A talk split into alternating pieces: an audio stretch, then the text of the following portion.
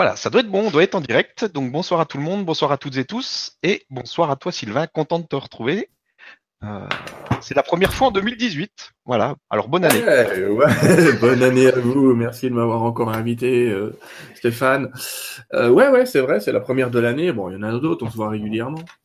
On se voit trois, quatre fois par an euh, sur ce, par ce moyen, mais on se voit autrement. Mais c'est toujours un plaisir de venir sur ce site où on intervient régulièrement et de, de pouvoir répondre à quelques questions, si on y arrive.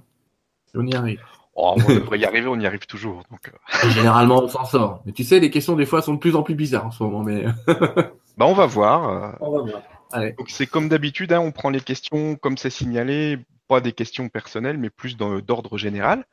Donc euh, merci d'avance à ceux qui posent les questions, et je vois qu'il y en a déjà pas mal. Donc si tu veux, on peut commencer tout de suite. Bah, go. Vas-y, vas-y, vas-y. Alors, Y a pas de c'est souci. parti. Alors, euh, une question euh, de Laurent qui nous dit Bonjour Sylvain, peux-tu définir avec des mots euh, où, où a-t-on l'équivalent sur Terre d'une description d'un ange? Merci pour la réponse et belle soirée à tous. Tu vois qu'il y a des questions quand même profondes euh, dès le départ, hein, quand même. Parce que justement, il a été malin, il a dit avec des mots. Alors, et c'est ça qui me piège, c'est avec des mots. Ouais. Ah, Et c'est de une. plus en plus dur avec les mots, alors. euh, Ah, ouais, j'étais en train de t'expliquer qu'on est en train de traverser des énergies où on sait et où on apprend après. Ouais. Euh, comment décrire un ange? En fait, je vais décrire ce que moi je vois, mais il y en a qui voient autre chose. Il y en a qui voient les anges sous forme de colonnes de lumière. Il y en a qui les voient sous forme de points de lumière, physiquement. D'accord? C'est des points de lumière qui passent, et il y en a même qui déterminent des hiérarchies en disant les points blancs, c'est des anges, les points bleus, c'est des archanges, euh, les points roses, c'est des vertus. Enfin, il y a des hiérarchies dans les anges. On connaît ange et archange, mais il y a quand même un paquet de niveaux. Après, on n'est pas censé contacter les niveaux du haut. Euh, il paraît que si on les contacte, on crame. Donc, on va quand même éviter de les contacter. Euh, et puis, il y a des gens qui voient les anges sous forme d'apparition. Et ceux qui voient les anges sous forme d'apparition, eh ben, ils vont les voir. euh, ils vont les voir. Allez, tiens, je te fais visiter la maison. Ils vont les voir comme ça. Hein, ils vont les voir avec une certaine auréole, avec une ça c'est Gabriel et Michael, mais ils vont les voir avec une certaine aura, une certaine brillance. Bon, personnellement, quand j'ai vu Michael, je l'ai jamais vu comme ça. Faut être clair, c'est sympa, mais je l'ai pas vu en short t-shirt non plus. Hein, c'est pas ça que je veux dire. Mais en tout cas, moi, j'ai une perception intérieure parfois de certains anges qui se présentent à moi sous notre forme à nous, ce qui diffère, enfin physiquement, je veux dire, ils ont l'air humains, on va dire ça comme ça. Euh, par contre, ce qui diffère, c'est leurs vêtements. Ils ont euh, des vêtements interactifs, je, je sais pas comment appeler ça comme ça, mais ils ont des espèces de, de draperies ou une énergie sur eux qui fait que on sent et on sait qu'ils pourraient en gros s'habiller n'importe comment et se présenter à toi n'importe comment, et que c'est juste une pensée qui permet de, de modifier l'habillement. Mais en même temps, c'est lié à leur énergie. C'est un petit peu comme s'ils avaient, euh, tu sais, à une époque, on avait euh, tous ces petites statues qui changeaient de couleur selon la température.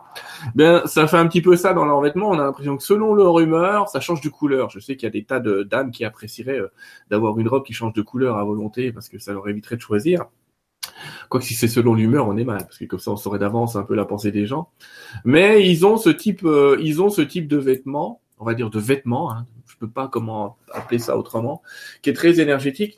Maintenant, je sais que quand je communique avec eux, ils me disent qu'ils prennent une forme et que cette forme, c'est bien pour nous faire plaisir, mais que le point de lumière est plus proche de la réalité que cette forme, entre guillemets, humaine avec un costume vivant et vibrant. Donc voilà comment je peux répondre avec des mots en essayant d'utiliser les exemples d'autres personnes, sachant que moi, personnellement, le plus souvent, c'est des colonnes de lumière. Le plus souvent, je les perçois comme une colonne de lumière.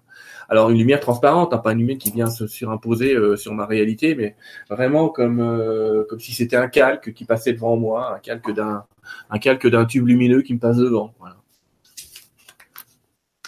Merci et merci pour la question. Question suivante. Alors, de Florcina, c'est un pseudo. Bonsoir et merci pour vos belles présences. J'ai une question par rapport aux ressentis ou visions que l'on peut avoir dans une phase de demi-sommeil. Que viennent nous dire les entités négatives que l'on peut ressentir la nuit? Comment sait-on quel type de fréquence on capte? Une autre dimension, une vie parallèle, le bas astral, un guide ou un être de lumière Il m'est arrivé d'avoir l'impression d'avoir atterri ailleurs. Parfois, mon chakra-gorge tourne avant que je sente une présence. Comment garder la connexion avec les énergies positives lorsque le premier réflexe qui vient est la surprise et la peur? Merci du cœur. T'as pas plus court? Et eh non, on ne peut pas limiter le nombre de caractères. la prochaine fois, vous posez des questions sur Twitter. Euh... Mais bon, parce que là, quand même. Alors, j'ai une mauvaise nouvelle pour la dame parce qu'en fait, euh, sans avoir euh, une capacité de canaliser assez claire, c'est assez difficile de distinguer ce à quoi on a affaire. Euh, c'est pas c'est pas simple du tout, euh, dans le sens où euh, certaines caractéristiques de l'astral peuvent ressembler à certaines caractéristiques de la lumière. Je vais dire ça un petit peu différemment. Euh, et comme je l'explique, comme les guides me l'ont expliqué il y a pas longtemps, j'aime bien cette explication. Imaginons qu'il y ait des niveaux dans les anges et les guides. Il y a que nous pour imaginer ça, mais allez, ça nous sert. Il y a un niveau zéro qui serait euh, l'enfer, on va l'appeler comme ça, bien qu'on y soit, mais bon. Et un niveau 20 qui serait le, le, plus grand des paradis. Nous, on est au niveau 10. Et on a toujours la capacité en termes de fréquence d'être dans un tunnel, c'est-à-dire de capter le niveau 9 et de capter le niveau 11. On est au niveau 10. Donc, quand tu t'endors, tu as la possibilité de capter le niveau 9, qu'on va appeler base astrale, et tu as la possibilité de capter le niveau 10, qui est le niveau humain, qui est aussi ton niveau potentiel à toi, et de capter le niveau 11, un peu le niveau des anges, des maîtres d'ascension, etc.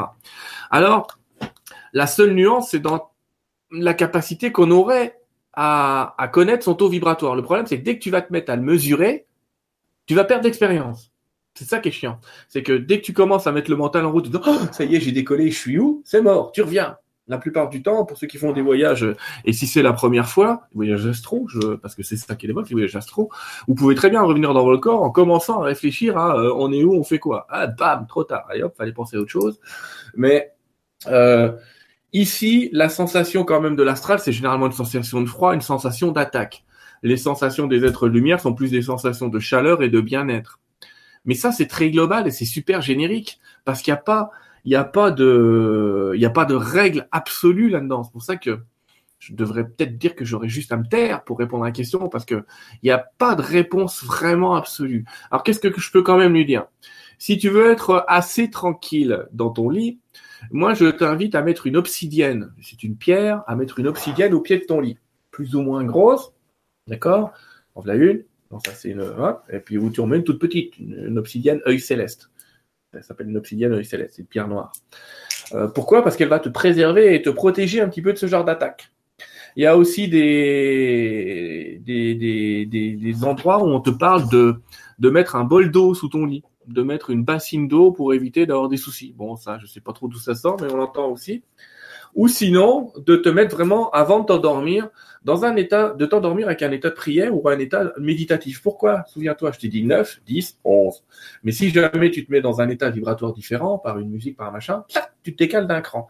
Ça veut dire que tu te, tu, toi, tu es au niveau 11, félicitations, mais au niveau 11, tu vas capter le 10, le 11 et le 12 mais pas le 9. Ça veut dire que tu n'as aucune chance de capter une entité du bas astral si tu t'endors dans une énergie qui est déjà fortement haute et fortement vibrante. Donc pour ça, euh, oui, l'obsidienne fonctionne, euh, éventuellement le boldo, j'ai pas suffisamment d'expérience pour te le dire. Écoutez des petites musiques méditatives. Euh, il y a Greg Peu qui fait des musiques sympas, mais qu'on va nous demander le lien, mais je le mettrai peut-être sous la vidéo dans YouTube, comme ça je mettrai le lien d'une musique qui peut augmenter le taux vibratoire, mais il y en a plein. et voilà le truc maintenant Comment distinguer l'un de l'autre Encore une fois, là, je, dis souvent attention parce que l'ombre, c'est se faire passer pour la lumière. Et j'ai même tendance à dire aujourd'hui, parfois même la lumière s'amuse à, se faire passer pour l'ombre. Et là, ça commence, franchement, on est un petit peu, on sait pas à quoi ils jouent les gaillards, mais ça n'empêche que c'est comme ça. Donc, euh, ton taux vibratoire devrait être la réponse. Le taux vibratoire dans lequel tu t'es endormi devrait être la réponse. Et sinon, bah, je t'invite quand même à pas trop mentaliser l'expérience, à pas trop te demander où j'étais, qu'est-ce que j'ai fait, machin et tout, parce que c'est le meilleur moyen d'éviter de la reproduire. Si tu veux la reproduire, vis-la tranquillement, prends un papier, un crayon, note l'expérience, fais ton propre journal d'expérience. Et ça devrait bien se passer, mais voilà. Tout ça pour dire que j'ai pas de réponse absolue, en gros. Merci et merci pour la question. Question suivante, une question de Cléolena qui nous dit Euh, bonsoir Sylvain Stéphane et bonsoir à vous tous.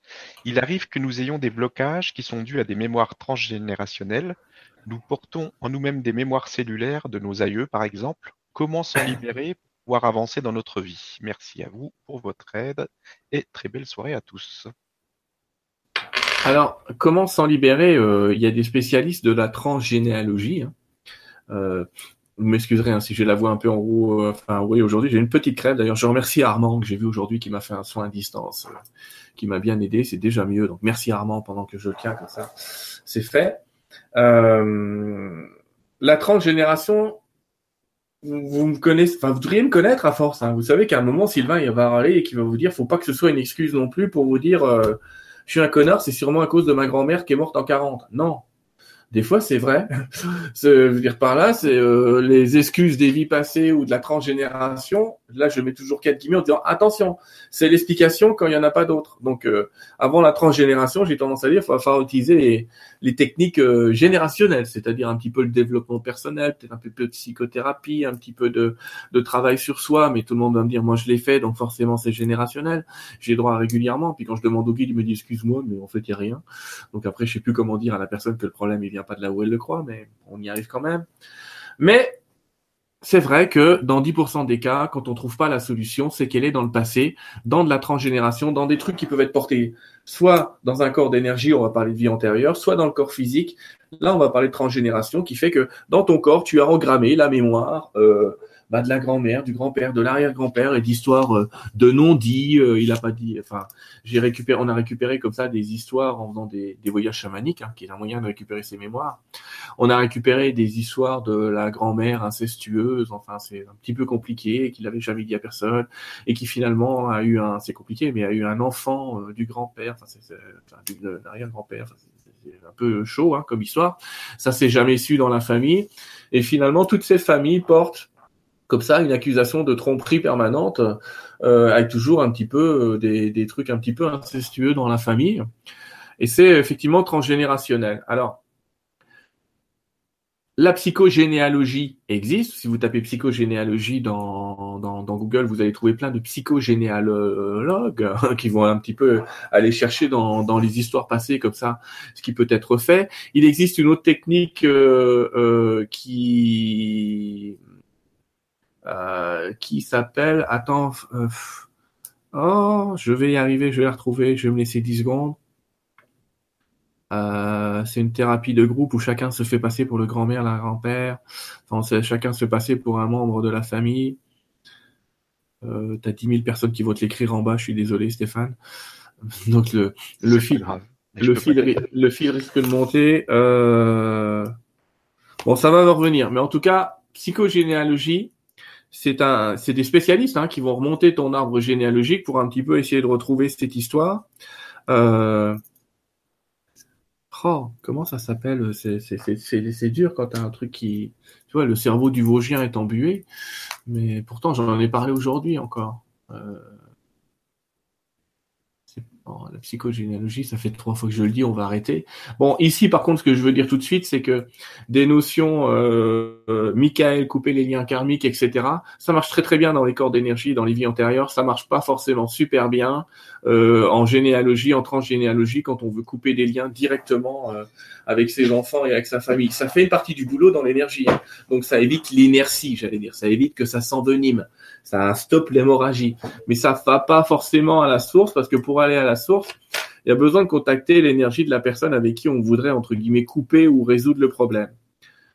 Euh, ça va me revenir tout à l'heure le nom de le nom de le nom de la pratique euh, qui est connue en France où on crée des groupes comme ça pour créer des histoires. Ça c'est, je vais vous raconter cette technique même si j'en ai oublié le nom comme ça ça risque de me revenir. Le principe de cette technique c'est vous prenez des gens et puis euh, vous dites, ah, bah, toi tu vas jouer le rôle du papa, toi tu vas jouer le rôle de la maman, machin, et hop, on va se refaire une scène comme ça. On va se refaire une scène où il, il t'engueule.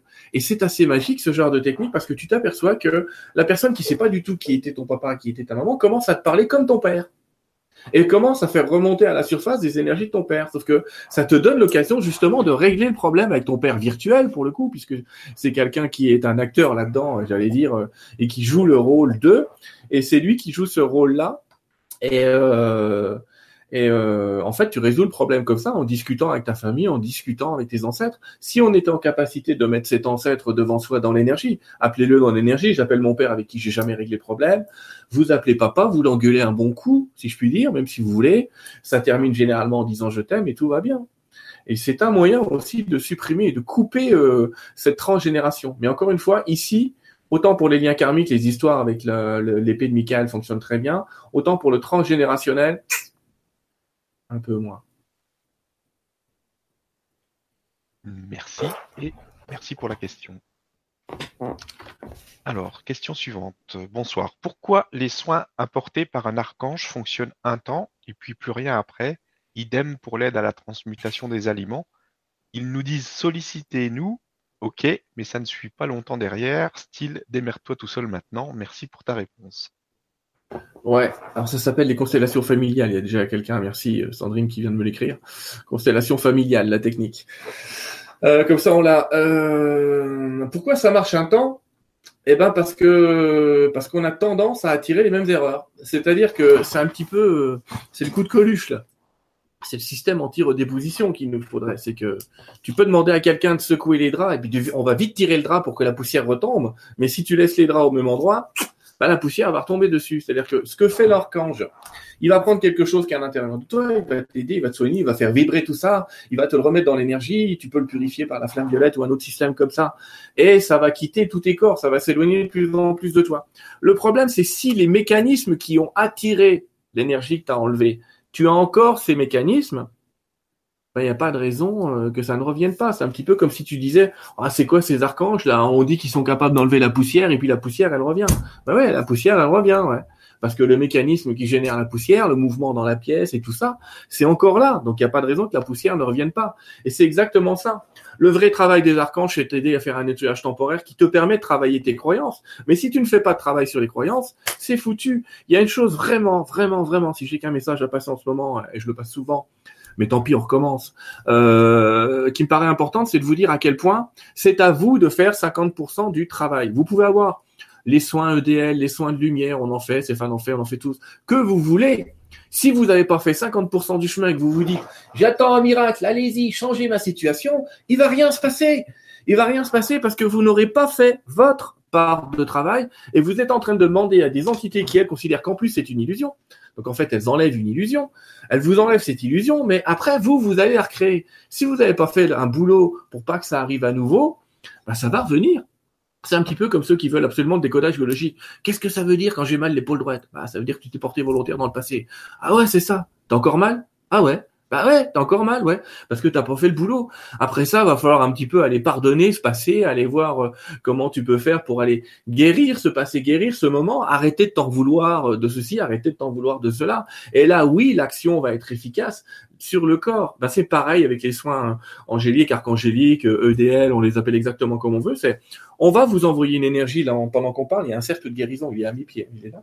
Euh, il y a 1200 personnes pour lesquelles on est en train de prier en ce moment pendant qu'on parle. 1200 personnes dans ce cercle. Euh, ça fonctionne, ça fonctionne bien, mais encore une fois, euh, il faut que les gens fassent une partie du travail. Pas simplement le fait d'être sur la liste en disant allez c'est incurable, allez allez-y et bénissez-moi. Ça va marcher pour certains qui auront déjà fait un travail intérieur, mais c'est pas de la magie, c'est aide-toi, le ciel t'aidera. Souvenez-vous de cette maxime, elle est totalement vraie. Mais aide-toi, aide-toi. Ça va pas. Allez, Michael, aide-moi. Allez, mais vas-y toi. C'est bon, c'est pas l'agence touriste, les mecs. C'est qu'à un moment, ils sont pas là quand tout le restant n'a pas marché. Vous commencez d'abord à faire une partie du travail et vous verrez à quel point c'est efficace parce qu'effectivement, on s'aperçoit que quand on est prêt à donner un peu de son énergie, donner un peu de son temps, donner un peu de son travail, alors après, il y a cette histoire de oui, oui, mais j'ai tout fait, Sylvain. Oui, alors là, euh, on pourra en discuter des heures, mais c'est toujours démontable, cette histoire-là. T'as tout fait 15 jours au lieu, il y a des gens qui faisaient ça 6 ans, mais toi, tu l'as fait 15 jours et t'es convaincu que c'était ça qu'il fallait faire. Donc, tu vois l'histoire. L'histoire, c'est de dire aide-toi, le ciel t'aidera. Mais je vous promets que si vous vous aidez, oui, le ciel va vous aider. Il y a des milliers de témoignages sur ce sujet. Quand vous lisez les témoignages où les anges et archanges ont aidé les gens, vous allez vous apercevoir que eux-mêmes avaient fait un travail avant. Lisez ces bouquins, vous allez comprendre qu'ils avaient fait un boulot avant. C'est-à-dire que euh, c'est un peu ça aussi l'histoire de quand l'élève est prêt, le maître arrive. Il y a d'autres phrases de ce genre-là, mais cette idée, c'est de dire l'élève il est prêt quand il a déjà commencé à réviser la leçon, quoi. Euh, Mais si vous y allez comme ça en disant, je n'ai pas appris la leçon, c'est pas grave, il y a le prof, ça va pas marcher. Donc je veux pas me fâcher à la place des anges, les anges ne se fâchent pas. Mais ce que je dis, c'est on a notre part aussi. Faut pas oublier qu'on est venu s'incarner et qu'il n'y a pas la pensée magique ou l'idée que quelqu'un d'autre va nous sauver euh, comme ça en criant lapin, comme diraient les Canadiens, ça ne marche pas. Voilà. Mais si on fait 50% du travail, ça marche. Et plus on travaille, plus les appels. Alors parfois les appels sont à répéter. Alors je vous rassure aussi, les anges et archanges ne nous en veulent pas de répéter l'appel hein, en disant bah, excuse-moi, euh, je suis de retour, j'ai encore la même merde, tu peux me l'enlever? Oui. Mais à un moment, euh, voilà, on va travailler à éviter que le phénomène, la croyance qui est à l'origine de ça se redépose. Merci et merci pour la question. Alors, question suivante. Bonsoir. Si je me répète inlassablement, par exemple, je suis guéri dans tous mes corps, ou je suis libre euh, chaque jour de plus en plus, ou je manifeste encore plus tous mes dons et mes talents ici et maintenant, ne vais-je pas attirer son contraire plus fort encore, puisque je vis dans un monde de dualité, ou attirer à moi des choses auxquelles je n'aurais pas pensé? Dois-je m'attendre à une sorte de mise à l'épreuve? Merci, Corinne. Alors, c'est compliqué parce que dans les phrases qu'elle a dit, il y en a deux qui sont justes et une qui est pas juste. Euh, si elle dit je suis guéri, oui. Quand elle dit je suis guéri, elle est en train de dire à l'univers je suis malade, donc tu vas me guérir. Mais elle affirme la maladie. D'accord? Si elle disait je suis de plus en plus en forme, un petit peu à la méthode Coué, ce serait euh, beaucoup plus efficace parce que on est sur quelque chose entre guillemets d'acceptable et qui parle pas de la maladie, la maladie réellement. Ça dit que vous êtes de plus en plus en forme. Il y a, a pas de limite à ça. On peut toujours être plus, plus, plus, plus, plus, plus, plus, plus, plus. Donc à chaque fois qu'elle a dit de plus en plus dans ses phrases, c'est tout à fait correct et non, il y aura pas d'opposition à ça d'accord, puisqu'il y a une progression, mais euh, quand elle offre euh, trop de possibles, c'est-à-dire je guéris, implique je suis malade. C'est pour ça qu'on m'a demandé aussi, mais alors attends, quand on prie pour la guérison, je parlais du cercle de guérison, ça veut dire qu'on pense que les gens sont malades. Oui, c'est vrai, je suis d'accord avec vous, mais ce qu'on envoie, c'est une énergie de guérison. C'est eux qui la captent. C'est pareil quand vous dites euh, je suis guéri. On vous envoie une énergie de guérison. Mais si derrière vous dites je suis de plus en plus guéri, mais putain ces symptômes me prennent le chou, c'est mais putain ces symptômes me prennent le chou qui va gagner. Parce que c'est ça qui est vrai pour vous. Donc c'est ce que vous choisissez comme étant vrai pour vous qui va se réaliser. Si quand vous dites je suis guéri, c'est vrai et que vous sentez que vous vous mentez pas. En fait, tu vois, quand je dis là, si je disais instantanément, je suis guéri euh, de ma crève, ça marchera pas.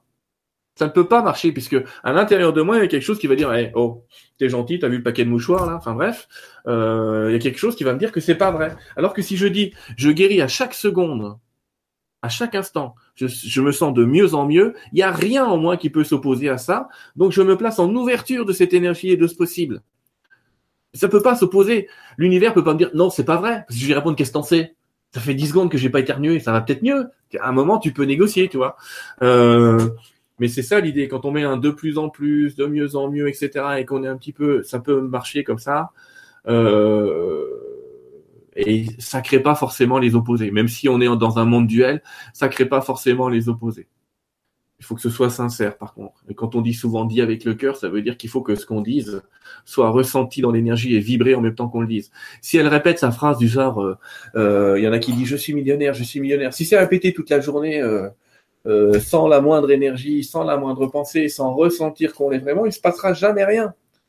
C'est juste une phrase à répéter, c'est à une limite, c'est un tic ou un toc, t'appelles ça comme tu veux, mais euh, ça fonctionnera pas. Il faut qu'il y ait l'énergie avec. Ce qui crée, c'est pas la pensée pure, ça c'est vous vous trompez. La pensée pure, en plus, elle est programmée, on va pas en parler des heures, mais c'est l'émotion qui crée. C'est l'émotion que vous ressentez.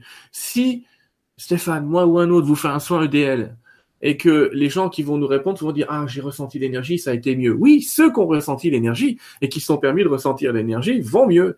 Mais ceux qui se sont dit ah qu'attendent que ça tombe du ciel c'est-à-dire qu'ils sont pas mis en position de réception qui n'étaient pas dans l'émotion du truc là et qui étaient encore dans le truc du genre si ça marche je vais sûrement le sentir. Ça marchera pas. Parce que là vous vous opposez déjà à ce qui est. Donc on accepte on accueille on reçoit mais il faut que ce soit vrai. Faut pas que ce soit faux pour vous. Je sais pas si j'ai été super clair. Je ce que t'en penses toi, mais. Si, si, enfin, pour moi, c'est clair, mais. L'idée générale, c'est faut que ce soit vrai. Ne dites jamais de phrases fausses. Ne vous opposez pas à la réalité. D'accord? C'est pour ça qu'en EFC, en EFT, quand on utilise un tapping pour guérir les gens, on dit même si j'ai cette peur des araignées, je m'aime et je m'accepte totalement et profondément. Parce que cette phrase-là, même si, le ton cerveau peut pas s'y opposer. Et ce que tu vas dire après va être accepté. C'est un autre moyen. Question suivante. Alors, namasté tout le monde. Sylvain, pourrais-tu nous présenter Lady Portia? Merci. Bonjour, je vous présente Lady Portia. Lady Portia Oui, alors, elle est peu connue. Tu la vois pas? Je, ne comprends pas. je ne comprends pas.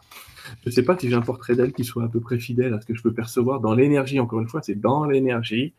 Avant qu'on me dise qu'elle ressemble à, ouais, j'ai rien. Si, mais elle va ressembler à Lady Nada. Ils vont la, vont la mélanger. attends, je vais te passer une image.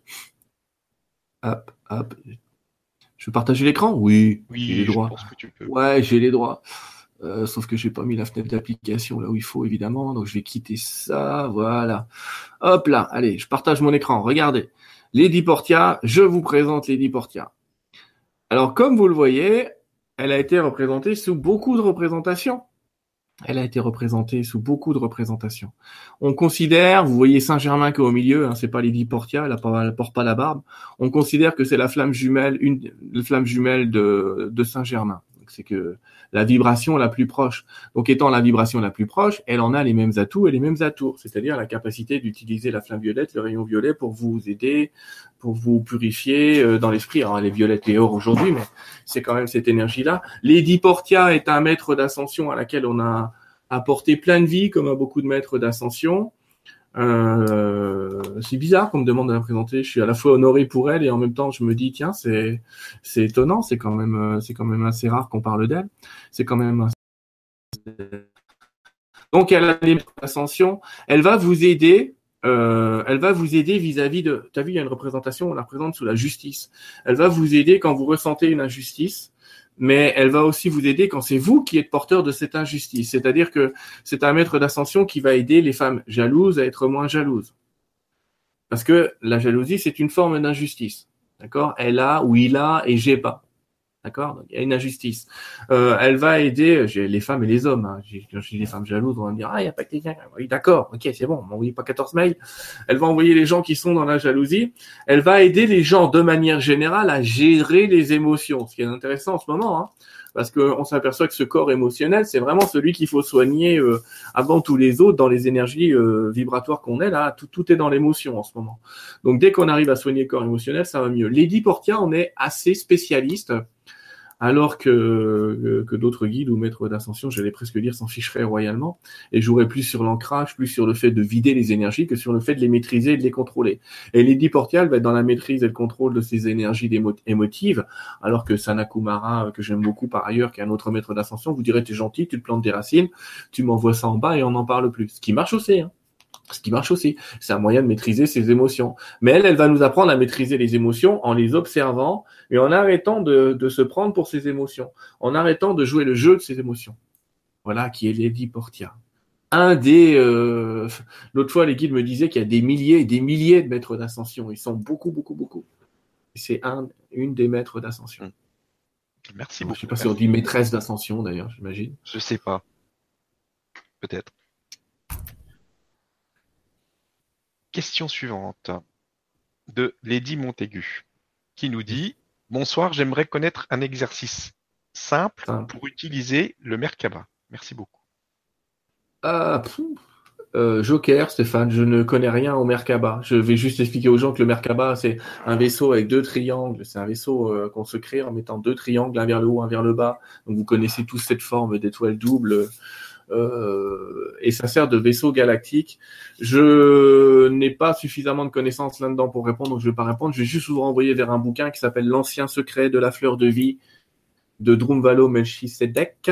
Il a écrit deux bouquins là-dessus. Alors ça parle de géométrie sacrée, mais à la fin du deuxième tome, il parle énormément de Merkaba et de comment l'utiliser, comment voyager, comment le faire vibrer. Mais moi, j'ai pas de technique simple, donc je peux pas. Là, non, désolé, Joker, je sais pas. Merci et merci pour la question. Alors,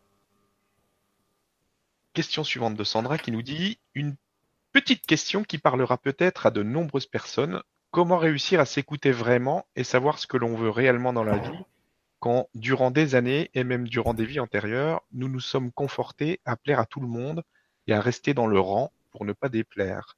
Comment réussir enfin à suivre son véritable moi sans interférence extérieure et passée Merci beaucoup. La plus grande des, interférences étant, comme elle l'a signalé elle-même, elle-même, j'allais dire. souvent le, désir de plaire et d'être. Alors, le chemin idéal pour nous, euh, elle est gentille, elle a évité le mot mission, elle doit savoir ce que j'en pense. Mais euh, le, chemin idéal pour chacun d'entre nous, c'est la paix et la joie. Donc la vraie question, c'est qu'est-ce qui m'apporte de la paix? Qu'est-ce qui m'apporte de la joie? Et ça va être ça ta mission ta fonction, ça y est, j'ai dit mission, hein, c'est au secours, je commence à dériver, euh, ton œuvre, pour pas parler de travail, je vais parler d'œuvre, mais ça veut dire que si ce qui plaît et qui est dans le fun à un moment, c'est l'enseignement, ben, va falloir trouver un moyen de se diriger vers l'enseignement. Si dix ans plus tard, ça te plaît plus, c'est pas, parce qu'il y a des gens comme ça qui me disent, ah, j'étais convaincu que ma mission c'était ça, j'ai vécu des moments fabuleux, les guides m'ont dit que c'était ça, mais aujourd'hui je sens que c'est plus ça. Ben oui, il y a un moment, si c'est plus ça qui t'apporte la joie, ben tu vas changer, et puis euh, tu vas faire autre chose, et puis tu vas utiliser tes moyens différemment. Alors l'idée, la, seule question, la partie 50% que vous avez à faire, c'est vous poser cette question, qu'est-ce qui m'apporte de la joie? Si vous ne le savez pas, alors à ce moment-là, tournez-vous un peu vers les guides et dites, maintenant vous allez montrer ce qui m'apporte de la joie. Dans cette semaine, vous allez montrer plusieurs fois ce qui m'apporte ou m'apporterait de la joie pour comprendre en fait. Parce que c'est ça, ce qui vous apporte le plus de joie, le plus de fun, le plus d'envie. C'est un peu ça votre mission et votre fonction. Et c'est pas forcément ce qu'on imagine. Il y a un tas de gens qui disent oui, mais alors euh, guérisseur, machin, truc bidule. Non. Ce qui t'apporte le plus de joie.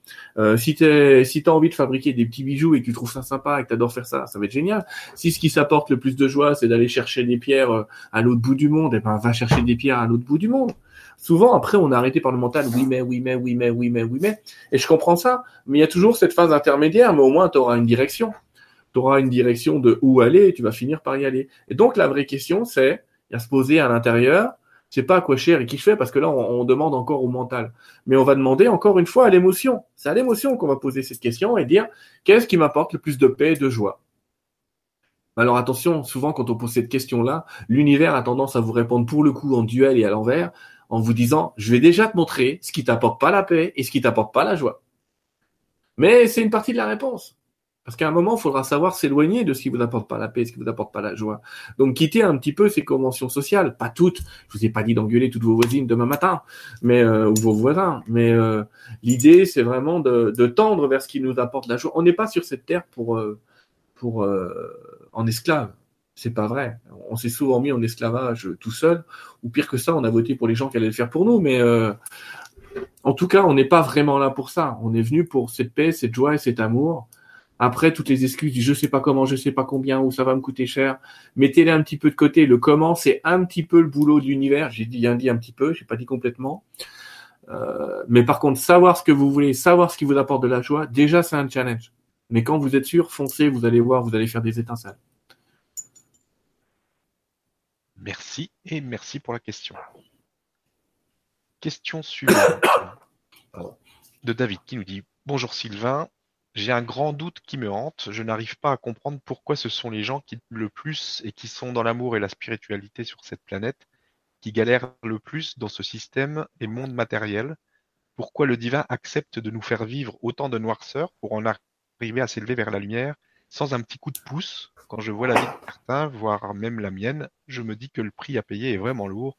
Pourquoi autant d'expériences de vie très dures alors qu'on a tout en nous? Alors je comprends tout ça et je lui répondre, je suis désolé mon pauvre ami, mais Dieu n'y est pour rien. Dieu n'y est pour rien, c'est pas Dieu qui a décidé que tu sois pauvre alors que tu es très spirituel. C'est une caricature, évidemment, mais on a tous cette caricature euh, de l'idée de se dire la spiritualité, c'est un don, c'est une énergie. Et en fait, à l'intérieur de nous, il y a une espèce de sentiment d'indignité en se disant, oh là là, si je suis dans le monde spirituel, faut surtout pas que j'ai des sous. Si j'ai des sous, je suis pas dans le monde spirituel, je suis dans le monde matériel. Mais ça, ça, c'est ta croyance. Donc, comme c'est ta croyance, eh ben, tu vas la vivre. Donc, à chaque fois que tu vas commencer à gagner du pognon, il y a quelque chose qui va te le faire perdre, cet argent. À un moment ou à un autre, dans, une, dans, un, dans un échange ou dans un autre. Mais c'est ta pensée d'indignité, c'est de se dire, oh là là, euh, les gens qui sont... Euh, les gens qui sont bons dans ce monde ont tous été pauvres. Je vais t'en présenter, on visite la maison ce soir là. J'ai un poster avec des guérisseurs là tu vois, euh, peu, importe, il y a Jésus, la Baie d'Ars, etc. Moi, c'est tous, tous des gens qui ont été pauvres. dans la caricature, effectivement, c'est Jésus. On peut pas dire que c'est. Enfin, si, remarque quand on connaît la vie de Jésus, on sait que son papa, c'était pas le dernier du coin, mais euh, sinon il aurait pas autant voyagé. Hein. il aurait été dans les champs, les gars. Faut, faut pas être dupe. Mais euh, là, ça y est, je viens d'avoir la lie chrétienne sur le dos, j'imagine, mais c'est pas grave. Renseignez-vous sur l'histoire, quelque chose. Et par celle qu'on vous raconte. Donc, l'idée qu'il faut être pauvre pour être spirituel, c'est surtout ça qui génère la pauvreté. C'est l'idée de se dire, je suis digne des messages du ciel, et donc, ben, c'est gratuit. Open bar pour tout le monde. Alors oui, il faudra offrir, je suis d'accord avec vous. Il faudra offrir des choses. Regarde, on offre cette conférence, on offre souvent des trucs, on fait souvent des trucs gratuits, etc., tout en étant dans ce monde de la spiritualité. Mais c'est pas une raison pour être pauvre. C'est quoi cette connerie? Enfin, ce que je veux dire par là, c'est juste dû au sentiment d'indignité et l'idée de se dire tant que dans ta tête, je parle au monsieur là, c'est incompatible d'avoir de l'argent et d'être spirituel, tant que ça c'est calé là quelque part, même un minimum, ben c'est mort. Alors après, il y a des solutions tu utilises euh, bah, ce qu'on peut faire nous par exemple, tu utilises un pourcentage, comme ça tu vis toi, mais tu fais vivre quelqu'un d'autre et tu fais vivre une idée, tu fais vivre autre chose à travers toi. Tu donnes, un, je travaille avec une société de portage, mais j'ai pas choisi une société de portage au hasard. La société que j'ai choisie euh, s'appelle Elia Portage. Elle ne sert qu'à porter des gens qui sont dans la voyance, la spiritualité, etc. J'ai pas pris des gens qui font euh, que du marketing. Ce que je veux dire par là, c'est que j'ai j'aide des gens qui aident des gens dans ce monde-là et dans ce milieu-là. C'est toujours pareil. Euh, si tu donnes un morceau de ce que tu gagnes, parce que je te donne déjà la solution, c'est un moyen euh, d'éviter ce sentiment d'indignité. Quand il faut faire un don à un mendiant dans la rue, en tout cas ceux qui me connaissent et qui me voient euh, maintenant, merci Carole, elle m'a appris plein de choses dans la vie cette femme. Elle continue chaque jour. Mais maintenant, systématiquement, je donne de l'argent aux pauvres, à ceux qui n'ont pas de sous justement, parce que si tu en as, ah bah, c'est génial, donnons-le. C'est ça l'idée à un moment, c'est euh, moi je voudrais aider les pauvres. Bah il n'y a pas d'autre moyen de les aider que, que d'avoir un peu plus d'argent qu'eux à un moment. Je sais pas si tu vois ce que je veux dire. C'est à un moment si tu peux les aider, vas-y, fais-le. Euh, mais arrête de te sentir indigne euh, de cette position parce que c'est ça qu'il est en train de dire. C'est en gros tous les gens qui sont spirituels, ils sont dans la merde financièrement parce qu'il y a quelque chose à l'intérieur d'eux qui leur interdit d'avoir une valeur euh, spirituel. C'est rigolo parce que ça n'empêche pas ces mêmes gens d'aller à la messe et de donner des sous dans la quête. Je comprends pas pourquoi vous payez le mec. Attends, c'est un don spirituel aussi. Pourquoi vous le payez? Ah bah oui, mais il faut qu'il chauffe l'église. Ah bah c'est vrai. Donc toi, faut pas que tu chauffes ta baraque, mais lui, il peut chauffer son église. Tu vois ce que je veux dire? C'est qu'à un moment, il y a une position un petit peu déséquilibrée. Il y en a qui auraient le droit, et puis toi, t'as pas le droit. Donc quand tu t'accorderas le droit de vivre bien, alors après, je n'ai pas dit de vivre dans un palace, pas déconner non plus. Et il y a des encore que c'est une limite que je me donne moi. Mais en tout cas, en tout cas, euh, c'est la limite que tu vas te donner qui va créer la limite à l'extérieur. Et c'est pas Dieu qui te condamne, c'est toi qui te condamne parce qu'à l'intérieur de toi, il y a un programme qui dit pour être spirituel, faut être pauvre, il faut tout donner, tout donner. Alors, d'accord, quand tu vas aller au paradis de l'autre côté, il va dire Ah, c'est bien, c'est bien. Et puis imagine que de l'autre côté, par exemple, tu as un Gabriel, parce que je l'aime beaucoup, qui disent C'est bien, c'est bien. Mais pourquoi tu as refusé de gagner au loto? Tu aurais pu donner tellement d'argent à des œuvres. Pourquoi tu as refusé de gagner autant d'argent? Tu te rends compte de ce que tu aurais pu faire? Il va pas te dire ça, il n'aura aucun reproche. Mais imagine qu'un jour on te dise ça, tu aurais l'air con de l'autre côté. C'est qu'à un moment, moi dans ma tête, je me dis, vous savez quoi les gars? Moi je suis prêt à gagner autant d'argent que nécessaire parce que je sais que tout ce que je vais gagner, entre guillemets, tout ce que je vais gagner, j'en donnerai toujours une bonne partie à un tas d'œuvres, à un tas de pauvres, à un tas de gens pour les aider. Mais ceux que j'aurais choisis en plus, euh, des œuvres que j'aurais choisies et que je trouverais importantes pour les animaux, pour les pauvres. Enfin, je vais pas donner les endroits où j'ai tendance à donner, comme dirait l'autre. C'est pas forcément un exemple, mais c'est parce que je peux me le permettre. Et moi, je dis à l'univers, mais alors permettez-moi de leur en donner plus. C'est ça l'idée. Quand tu diras à l'univers, allez, envoyez-moi moi tout, et je vous promets, j'en donnerai encore plus. Alors c'est sûr que si tu gardes tout pour toi, là aussi, il y a une loi de l'univers qui dit que si cette, ça ne circule pas, si cet argent-là, si cette euh, abondance ne circule pas, elle est bloquée. Et comme elle est bloquée, elle disparaît. C'est-à-dire que l'univers, c'est impermanent. Si tu bloques tout et que tu dépenses jamais rien, euh, là c'est mal, t'es mal quoi. Si tu gardes tout pour toi, t'es mal. Faut, faut faire vivre cette communauté. On doit être dans le que peux-tu faire pour ton prochain? D'accord? Mais si tu es dans le monde de la spiritualité et que tu vois, j'en vois plein comme ça, et que tu vois un pauvre dans la rue et que tu dis putain, qu'est-ce qui fait chier encore celui-là être là, je dis, eh, la vraie épreuve, c'est celle-là. Hein. C'est t'arrêtes de, juger la vie à sa place, tu lui files 5 euros, il sera content et toi tu seras dans l'abondance, plus que tu crois. Ah, c'est la leçon morale de Sylvain. Je... Tant pis. Hein. Mon côté curé, peut-être. merci et merci pour la question. Alors, euh, question suivante. Bonjour à vous tous, bonjour et merci Sylvain pour le travail que tu as fait qui t'a amené jusqu'à nous maintenant. Ma question va peut-être parler à d'autres. Comment avancer lorsque votre âme vous pousse dans une direction et que votre personnalité terrestre y est opposée? Comment dépasser ce conflit intérieur?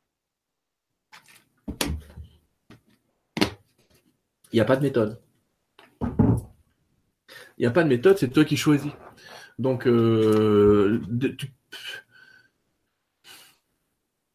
va à droite, non, je veux pas y aller. Va à droite, non, je vais pas y aller. Comment je peux faire pour y aller? C'est ça la question qui est en train de nous poser.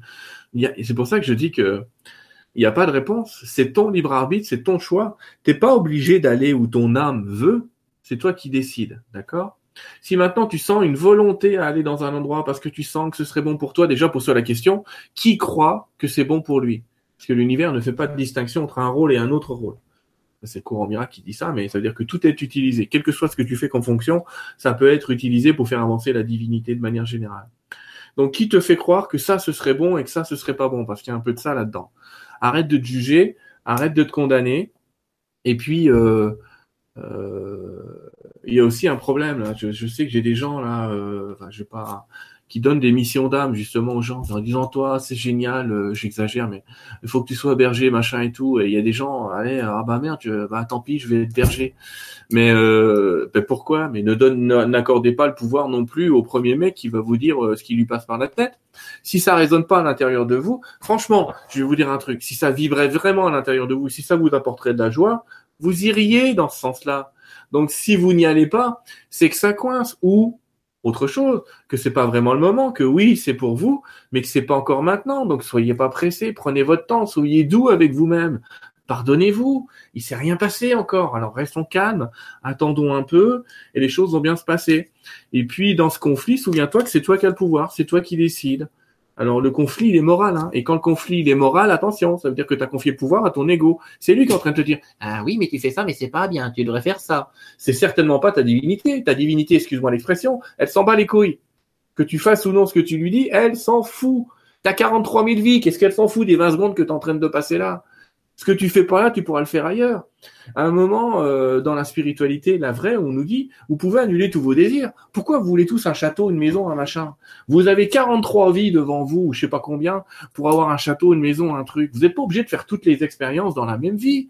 Vous pouvez le faire dans la vie suivante. Mais il y a l'ego qui dit, oui, mais tu n'as qu'une vie, alors dépêche-toi, sinon tu vas être condamné par l'éternel. Non, l'autre, il va dire, c'est bon, refais un tour de manège, tu verras, cette fois, ça va bien se passer. On va faire en sorte que les conditions soient plus simples on a autant de vie qu'on veut pour faire toutes les expériences qu'on veut. Donc cette idée d'être pressé, cette idée que notre âme nous veut absolument quelque chose, elle est fausse. Et de surcroît, le plan étant parfait, je sais qu'il y a des gens qui n'aiment pas ce mot-là, mais le plan étant parfait, si toi tu décides de pas accomplir un rôle, si quelqu'un décide de ne pas accomplir un rôle, l'univers va désigner quelqu'un d'autre pour le faire et tout se passera bien. Tout est changé. S'il y a une épreuve même que tu n'as pas envie de vivre, tu peux la renvoyer à l'univers et l'univers va faire en sorte que quelqu'un d'autre qui lui désire la vivre va la vivre. Mais c'est pas envoyer le mal en disant quelqu'un d'autre le chope. Celui qui va le choper, il l'aura demandé en son âme et dans son énergie. C'est pas euh, du recyclage de négatif complet. Ça va atterrir sur celui qui le veut, sur celui qui veut cette épreuve. Donc c'est pour ça que je te dis, t'as le choix, mais arrête de te condamner à l'air de te faire du mal. Sois doux avec toi, laisse-toi du temps, faut que ce soit simple, faut que ce soit naturel. Et si ça l'est pas, ben, tu peux poser cette demande au guide en disant, OK, j'ai compris ce que vous voulez pour moi, mais moi, je vais vous demander de votre côté de faire en sorte que ce soit simple et naturel. Et si c'est simple et naturel, alors j'irai vers votre volonté. Et si c'est vraiment leur volonté, crois-moi, ils vont s'arranger pour que tout bouge autour de toi pour que ce soit simple et naturel. Mais sois doux avec toi, arrête de te condamner.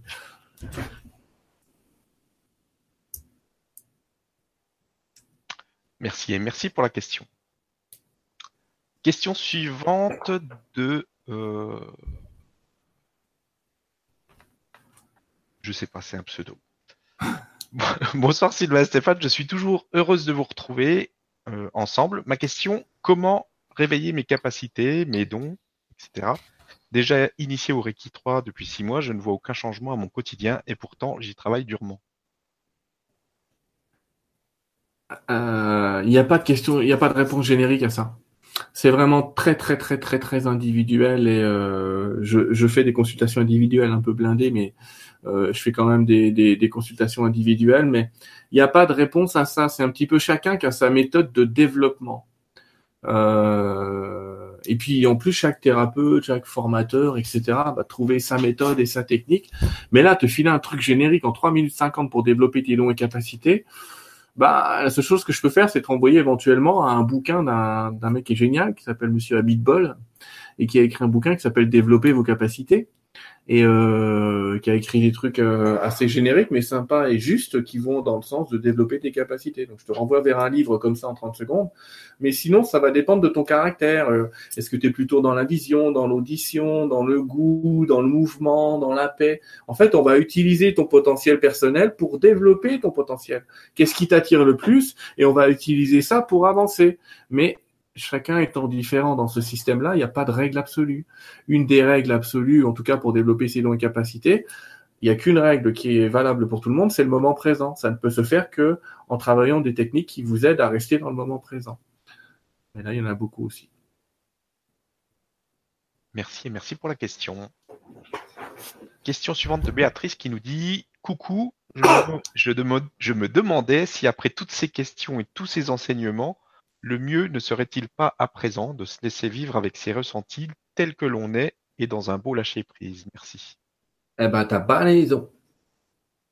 Ça va être ma réponse. T'as pas raison. On peut tout à fait, euh, on peut tout à fait se passer de réponse et laisser euh, la vie nous enseigner. Évidemment, la vie est un des enseignants qu'on a. Je suis dans ce rôle-là d'enseignant là maintenant. Je fais pas que ce rôle d'enseignant, j'ai d'autres rôles.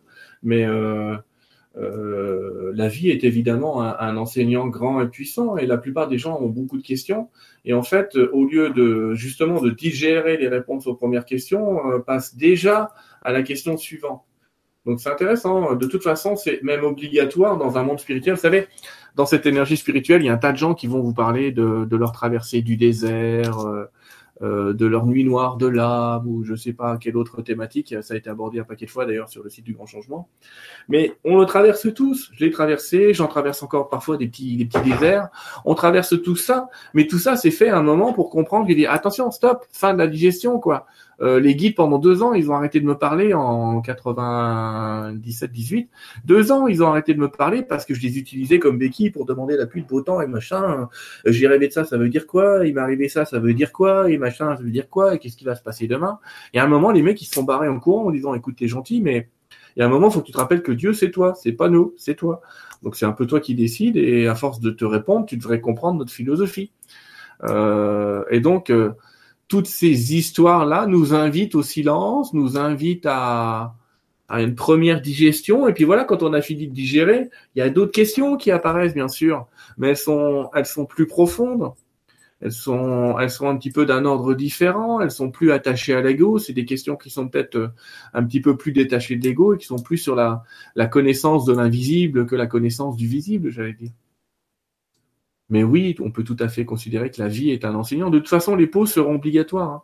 Les, les, goulus de spiritualité qui se tapent un stage par week-end, euh, généralement, ils font plus d'indigestion que de réelle connaissance. Hein.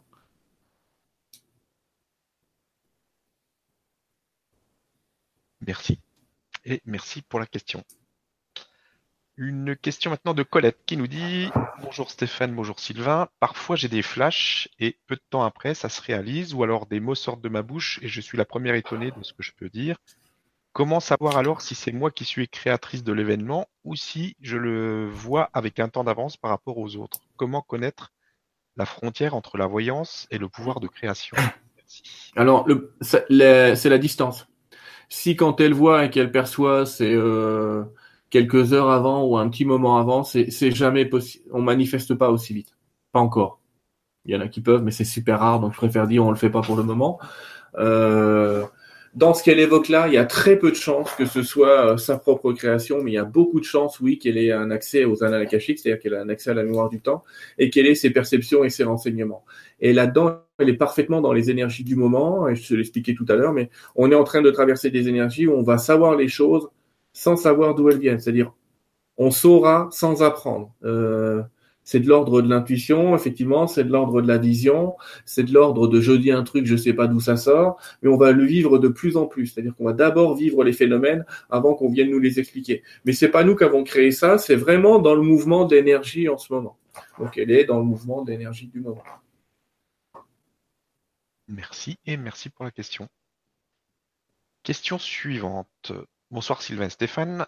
Avant l'envoi de toute aide énergétique à distance, quelle demande rapide, simple à formuler pour garantir le respect et le libre arbitre du receveur?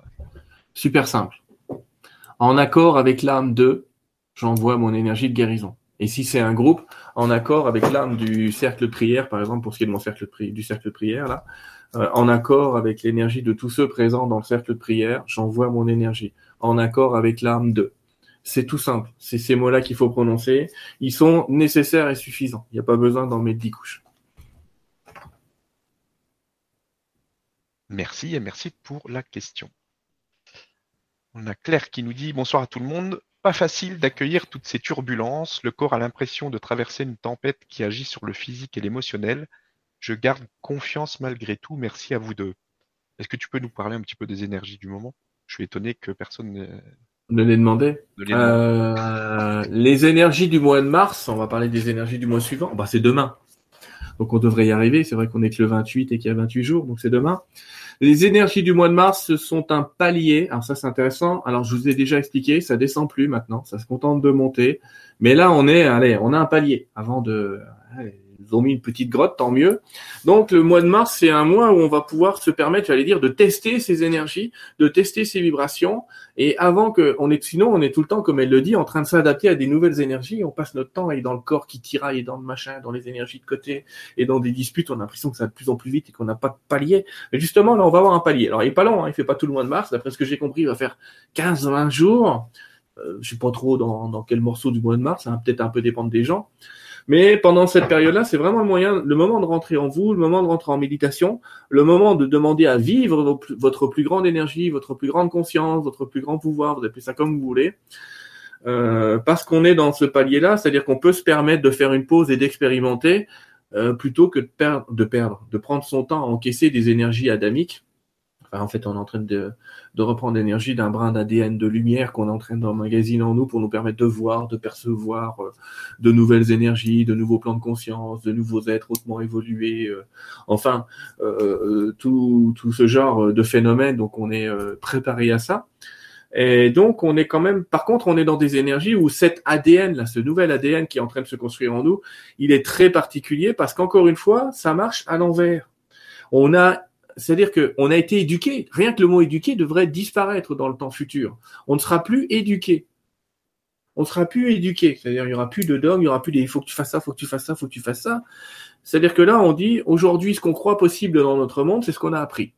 Ah ben, on m'a dit que euh, on peut nager jusqu'à euh, tant de kilomètres heure. Donc, euh, personne ne nage à 40 kilomètres heure. Bah oui, parce qu'on leur a dit que c'était pas possible. Mais tu verrais qu'un jour, on verra un mec nager à 40. Je rigole, parce que le jour ça va arriver, il va quand même aller vite, le mec.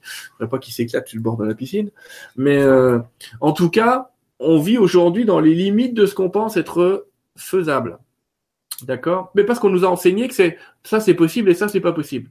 Mais à quelqu'un à qui on n'a pas dit que c'était pas possible, comme disait la vieille phrase, tout est possible.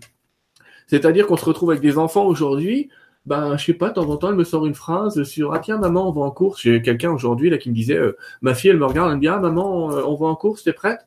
Et je lui avais, la, la, dame lui avait pas encore dit qu'elle allait en course. Et sa fille, euh, elle va lui dire, euh, oui mais maman, tu sais, papa de toute façon il rentre pas ce soir, alors autant qu'on regarde un film à la télé. Et elle reçoit le coup de fil du mec qui lui dit, excuse-moi chérie, ce soir je suis au boulot, machin truc bidule. Parce que pour les enfants, ça va devenir un mode naturel. Ils vont avoir la connaissance. Alors quand vous leur demandez euh, d'où ça sort, qui t'a dit ça, bah, comme la petite fille, la petite fille elle répond, je sais pas, je sais que je le sais, mais je sais pas d'où ça sort. Bah, ça va être pareil pour nous. On va avec tout un tas de phénomènes comme ça, il faut dire, bah, je sais pas d'où ça sort, mais c'est là. C'est là. Et euh, plus on va d'ailleurs contrarier ce que je disais, plus tu contraries ta fille en voulant savoir comment, comment, comment. Si tu la mets dans les comment, tu la ramènes dans le monde du cerveau droit. Faut pas la ramener dans les comment, faut dire, ah, c'est génial, quand tu as ce genre d'infos, n'hésite pas à me les donner, quoi. C'est qu'à un moment, lui demander un petit peu de s'entraîner à avoir ces infos-là, qu'elle trouve elle-même son propre moyen, son propre mécanisme intérieur euh, qui déclenche ça, c'est-à-dire peut-être son propre comment si tu veux utiliser les mêmes mots, mais pas en utilisant le mot comment, c'est-à-dire que elle va plus travailler ses sensations, le comment elle se sentait, le où elle était quand c'est arrivé, que le euh, la méthode, je dois réfléchir, je dois me poser, je dois machin. Peut-être qu'elle avait un saut Walkman en écoutant Iran Maiden, et là c'est un groupe des années, évidemment aujourd'hui ils n'écoutent plus, mais euh, je veux dire, bah, peu importe qui ils écoutent aujourd'hui, pas Johnny, c'est mort. Aïe aïe aïe, celle-là non plus, fallait pas que je la fasse. Mais euh, en tout cas, euh, les conditions par lesquelles euh, tout cet exercice est arrivé, et euh, on est dans ces énergies-là en ce moment. C'est-à-dire que bienvenue dans un monde. Vous vous souvenez, euh, c'est rigolo, on avait publié toi et moi un livre qui s'appelle Il est temps de s'habituer à l'incroyable. Et eh ben, on est pile poil dedans. On est vraiment pile poil dans l'idée de l'incroyable va commencer à arriver de partout. Vous allez voir, on va pas comprendre d'où ça vient, on va pas comprendre d'où ça sort. Il va y avoir de plus en plus de gens talentueux. D'ailleurs, il n'y a jamais eu autant de talent que maintenant. Euh, mais on vit à cette époque, euh, à cette époque de l'incroyable, à cette époque du miracle. Je vous invite, si c'est pas fait, à vous inscrire sur une lettre qui s'appelle Positiver, qui est une lettre où on reçoit tous les jours par mail un journal de choses positives dans ce monde. Et vous verrez que j'ai presque dire, il y, a, il y a, des miracles quotidiens, des choses merveilleuses qui se font maintenant. Alors pas par des systèmes gouvernementaux, mais plus par des systèmes euh, collaboratifs où on collabore tous à un projet où finalement il voit le jour. Mais waouh, waouh, waouh, waouh, on en est là. Voilà quelles sont les énergies du moment, des énergies de partage, des énergies de communauté, des énergies où d'abord on fait et après on apprendra, mais d'abord on joue on s'amuse et après on comprend les règles du jeu. Alors qu'avant, on nous avait appris les règles du jeu et on avait le droit de s'amuser, mais on se sentait déjà contraint par les règles. Alors qu'après, on va comprendre que ces règles sont là pour nous préserver, nous protéger et nous aider à aller plus loin, plutôt que euh, pour nous contraindre. On en est là, c'est cool, hein, parce que c'est vraiment ce palier-là du mois de mars qui va nous permettre de vraiment intégrer ça. Je pense que dans le monde aussi, on va en avoir les effets. Merci beaucoup. Alors, question suivante de Nathalie qui nous dit Bonsoir Stéphane et Sylvain. Aurais-tu une astuce pour garder la foi en, son objectif jusqu'à sa réalisation sans laisser les doutes et les peurs intervenir? Non. Parce que les doutes et les peurs, ils seront toujours là. Tu vis dans un monde duel. La foi absolue, si tu avais la foi absolue, tu serais déjà morte. Euh, tu quitterais le monde duel instantanément tu quitterais la dualité parce que tu n'aurais plus besoin de cette ça y est, t'aurais plus besoin de cette expérience. Allez c'est bon. T'aurais plus besoin de cette expérience de dualité donc tu disparaîtrais. Donc tu continues à vivre euh, tu continues à vivre la dualité donc tu auras des doutes. Mais le principe c'est un petit peu comme les pensées quand tu fais du quand tu fais du de la méditation, c'est tes doutes, faut les laisser passer, tes angoisses, faut les laisser passer, mais tu gardes l'objectif. C'est un petit peu comme si tu es sur la route, j'ai mis le GPS sur Paris, oh putain, il y a un morceau de bois, eh ben tu vas rouler dessus si tu peux, ou tu vas t'arrêter tu vas détourner ta route, mais tu vas pas te dire que ta cible va pas être atteinte. Tu vas dire peut-être que je vais faire un détour, peut-être que ça va être un peu chaotique, mais la cible, je la lâche pas. C'est ça l'idée. L'idée, c'est de dire, c'est j'ai foi en la cible, en la destination. Le chemin, il peut être chaotique, le chemin, il peut être difficile. T'en sais rien, tu sais pas et personne ne le sait. Mais te pose pas la question du chemin. Vis le bien, ce chemin au quotidien, en étant convaincu qu'il t'amène à destination. Mais ne te dis pas que c'est le chemin qui va t'arrêter. C'est pas vrai. C'est ce que toi tu vas penser du chemin qui peut t'arrêter. C'est les obstacles que tu vas percevoir qui peuvent t'arrêter. Mais si tu gardes cette idée de te dire, OK, il m'arrive ça, et ça semble être un recul, mais en réalité, c'est pour m'amener encore plus vite à destination après, alors vis cette pause, vis cet écart, vis cet ennui, tu l'appelles comme tu veux, comme euh, un moyen d'arriver à destination. Et tu remercies, tu dis, OK, aujourd'hui, je comprends pas du tout le sens de l'épreuve, ça semble aller complètement à l'opposé de mon objectif, mais go, allez, on y va, et puis euh, j'allais presque dire, on s'amuse. C'est ça le truc. Alors, c'est pas évident de dire on s'amuse, parce que des fois, t'en prends plein la gueule pendant cette zone d'amusement, là. Mais la foi, c'est dire, je m'en fous, l'objectif, c'est ça. Et je quitterai pas cet objectif-là. Donc, c'est ça. La foi, c'est plus de la détermination ici. Et on manque de gens déterminés aujourd'hui. On manque de gens courageux, j'allais dire. On manque de gens qui vont euh, garder leur objectif euh, tout le temps. Mais c'est pas une question de foi. La foi, ça voudrait dire que c'est une croyance. Ça doit pas être une croyance, ça doit être une certitude. Quand tu mets Paris dans ta bagnole, il y a rien qui te fait douter qu'elle va t'amener à Paris. Elle va peut-être avoir un accident, une panne d'essence, un machin, un truc, un mais tu vas quand même aller à Paris. Ben, c'est la même foi qu'il faut avoir. Choisis ta destination dans le GPS. et amuse-toi.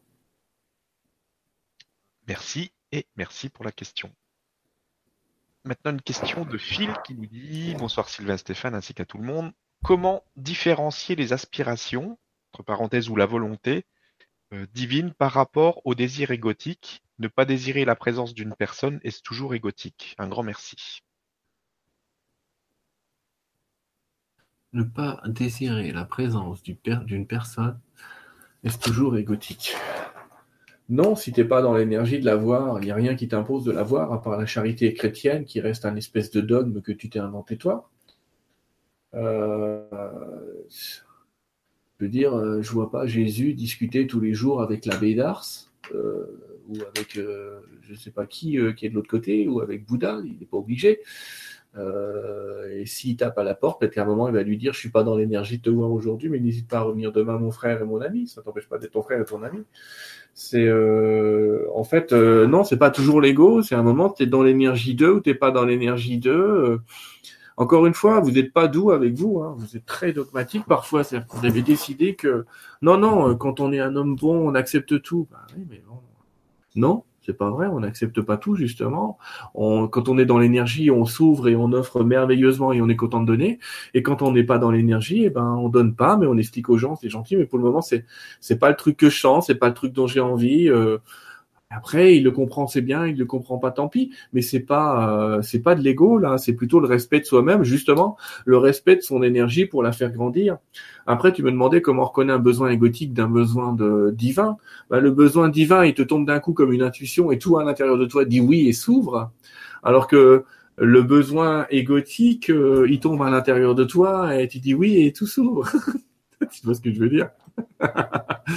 hein, le bon chasseur du mauvais chasseur, c'est un peu ça le truc. Tu peux avoir le même symptôme, mais je vais t'expliquer un petit peu quand le besoin quand le vient d'en haut et quand le besoin il vient d'une énergie euh, lumineuse, euh, vraiment lumineuse, euh, tu vas ressentir en plus de cette joie, en plus de cette ouverture, tu vas ressentir une énergie en toi. Et ce sera pas une énergie subordonnée au résultat par rapport aux besoins de l'ego. Quand tu as un besoin de l'ego, il y a ah c'est génial, mais alors il y a un besoin de résultat, il y a un besoin de je vais me sentir tellement bien quand j'aurai fait ça. Ça c'est un besoin de l'ego. Alors qui c'est un besoin de l'esprit en disant c'est génial, œuvrons pour ça? Bien le chemin aussi te satisfait justement. Le fait d'aller sur la route vers ton objectif va te satisfaire, mais ce sera pas l'objectif qui va te satisfaire, sais pas si tu ce que je veux dire, c'est euh, ah c'est chiant machin, ah, j'ai envie de bouffer un bon ragoût. Ok, euh, ça c'est un besoin de l'ego. Et quand t'as, enfin pas le ragoût, pas de viande, allez, euh, on va manger des légumes, c'est pas grave. Et quand t'as ton plat de légumes, ah c'est génial, ça c'est un besoin de l'ego. Si c'était un besoin du Seigneur entre guillemets qui dit mange des légumes, mais rien que l'idée d'aller manger des légumes, de réfléchir aux légumes, de penser aux légumes va te plaire. Et tu seras pas pressé d'être à la destination. Euh, quand tu veux la dernière console PlayStation, pour pas la citer, c'est bien un besoin de l'ego, parce que tant que tu l'as pas, tu te sens pas bien, t'es pas joyeux. Quand tu l'as, tu es joyeux. Alors que si c'était un besoin de l'esprit d'avoir une PlayStation, ah, l'idée de l'avoir te mettrait dans la même joie pratiquement que de l'avoir. C'est-à-dire que le chemin et la destination se confondent quand c'est un besoin de l'univers. Merci et merci pour la question. Question suivante. Une question de Samuel qui nous dit à l'heure d'aujourd'hui, où tout est déjà là, où tu insistes régulièrement sur l'idée de ne pas mettre de délai à cela via des pratiques spirituelles ou énergétiques qui viseraient un but, est-il pertinent de suivre une voie initiatique traditionnelle comme celle du yoga, qui promet grâce à une discipline quotidienne, respiration, posture, méditation, l'élévation du niveau vibratoire et l'accès facilité à des niveaux de conscience, à des expériences et donc au soi, à l'âme, à qui on est vraiment. Merci pour ta réponse. On va dire que je me répète, mais c'est pas grave. Si c'est ton chemin, oui, mais c'est pas un chemin obligatoire. C'est-à-dire que le mec qui te dit euh, viens faire du yoga, sinon tu vas pas t'élever, là, tu es dans la merde. Parce que c'est pas vrai, c'est absolument pas vrai. Il y en a qui s'élèvent en faisant du jogging, euh, il y en a qui s'élèvent en regardant euh, Walking Dead, parce qu'ils sont à fond dedans. Ce que je veux dire par là, c'est il n'y a pas de, il a pas de dogme là non plus. C'est chacun choisit ce qui va l'amener vers son plus haut taux vibratoire. Il y en a, ça va être de côté de la musique, il y en a, ça va être du sport, il y en a, ça va être du yoga. Mais il n'y a pas de dogme sur une pratique. Donc oui, c'est intéressant d'avoir ces pratiques. C'est vrai que les pratiques yogiques, euh, comme les pratiques méditatives, euh, comme les pratiques de chant vibratoire, euh, comme les pratiques de soins en énergie, comme les pratiques de soins ADL, augmentent le taux vibratoire, bien sûr. Évidemment, c'est même mesurable. Si, entendu les... si tu fais des trucs en unité, tu vas le mesurer, bien sûr, bien sûr. Mais c'est une pratique et il y en a plein. Donc choisis ton sport, choisis ta pratique. Donc je réponds oui, ça marche encore. Euh, et c'est intéressant, ces pratiques sont intéressantes quand tu n'arrives pas à dépasser le corps, c'est-à-dire quand euh, quand tu es obligé de passer par le corps pour te sentir bien, te sentir bien. C'est-à-dire, on s'imagine que faut que j'augmente le, le, taux vibratoire de mon corps, mais ça c'est se confondre avec uniquement le corps physique. Si tu comprends que tu un corps mental, un corps émotionnel et un corps spirituel, tu peux aussi augmenter le taux vibratoire de ton corps mental, émotionnel et spirituel, presque quitter ton corps, vivre des expériences quasiment estatiques et vivre des choses absolument fantastiques que tu vas pouvoir ramener dans la réalité aussi. Et ça, ça passe pas par le corps. Mais c'est vrai que le pont idéal, comme le disait Sri Aurobindo, il disait le pont, le corps et le pont. Le pont idéal, c'est le corps, parce que quand tu te sens bien dans ton corps, quand tu te sens bien dans l'œuvre, effectivement, tu ne sens plus rien comme étant un obstacle à euh, ton accroissement vibratoire. Donc, euh, l'idée de ces pratiques, c'est de faire en sorte que le corps ne soit plus un obstacle. La réalité, c'est que tu pourrais aussi le faire par la pensée. Mais encore une fois, pas de dogme, mais à chacun de choisir. Mais oui, ces pratiques fonctionnent toujours, elles sont toujours utiles, elles peuvent amener des gens bien haut et bien loin, bien sûr. Bien sûr. Pour ceux qui en sentent l'envie et qui sentent cette énergie-là. Et Dieu utilisant tout, bah, il peut t'emmener dans un cours de yoga ou dans un cours de tai chi ou dans un cours de méditation. Hein. Il va choisir le moyen qui pour toi semble le plus adéquat, parfois. Merci et merci pour la question. Question suivante. Bonsoir Sylvain, bonsoir Stéphane. J'ai le sentiment que les connexions avec les guides et les réponses aux questions sont de plus en plus instantanées. paradoxalement, il y a une forte opposition à certains moments, comme si des énergies négatives voulaient absolument brouiller la possibilité d'obtenir de l'aide. En résumé, les instants merveilleux en connexion sont facilités et l'opposition met les bouchées doubles. Comment gérer au mieux ces écarts qui me fatiguent beaucoup et de nombreuses personnes autour de moi également? Merci. Ouais, je comprends. Il y a pas mal, de, gens qui vivent ça, euh, et moi aussi, parce qu'il y a ces fameuses attaques. Je sais pas ce qui se trame sur la Terre entre euh, cette année et l'année prochaine, mais franchement, s'il nous tombe pas un truc dessus, et j'espère que c'est pas une météorite, mais s'il nous tombe pas un truc dessus, je comprendrai pas, quoi. Parce que, euh, en tout cas, les guides sont en train de m'expliquer que là, l'ombre, nos ombres personnelles, hein, il n'y a pas que l'ombre de l'astral, hein, on est assez grand pour créer nos ombres sur nous. Hein faites attention, on se crée bien des pièges nous-mêmes à nous tout seuls, et parfois notre ombre est plus grande même que l'astral.